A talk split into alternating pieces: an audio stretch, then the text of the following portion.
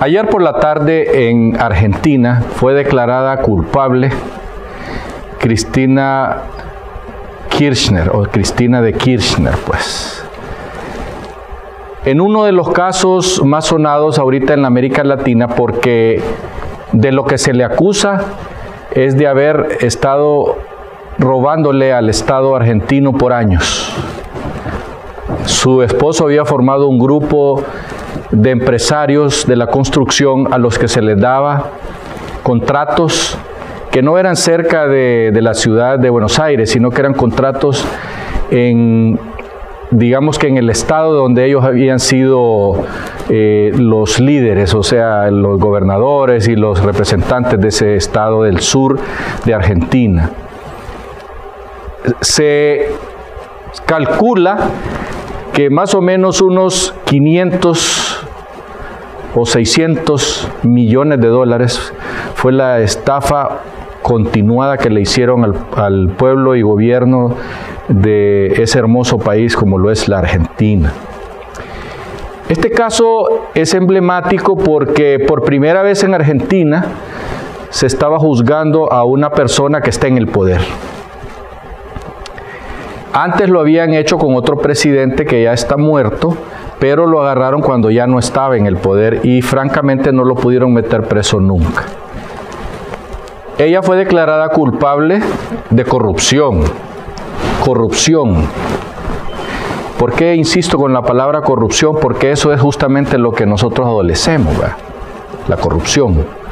Pues bien, en el caso de ella, eh, ha sido ya declarada culpable y se le adjudicaron seis años de cárcel y no puede meterse o volver a ser candidata a absolutamente nada.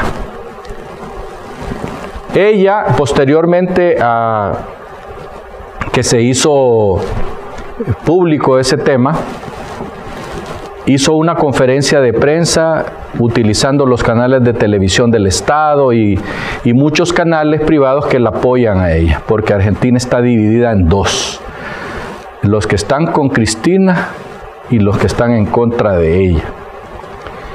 Pues bien, ella en su alocución que duró horas, dijo que una mafia de los medios de comunicación, coludida con los jueces fulano, mengano y sotano, eh, se habían políticamente llenado las, las ah, eh, ganas políticas de arruinarla.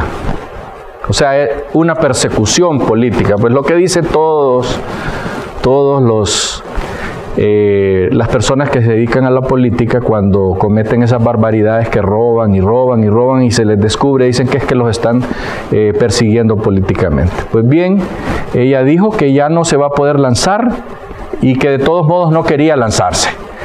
Y que como ella ya tiene 69 años, no la van a poder meter presa porque además como es vicepresidenta y además es senadora, que es presidenta del Senado, no la pueden meter presa porque tiene fuero.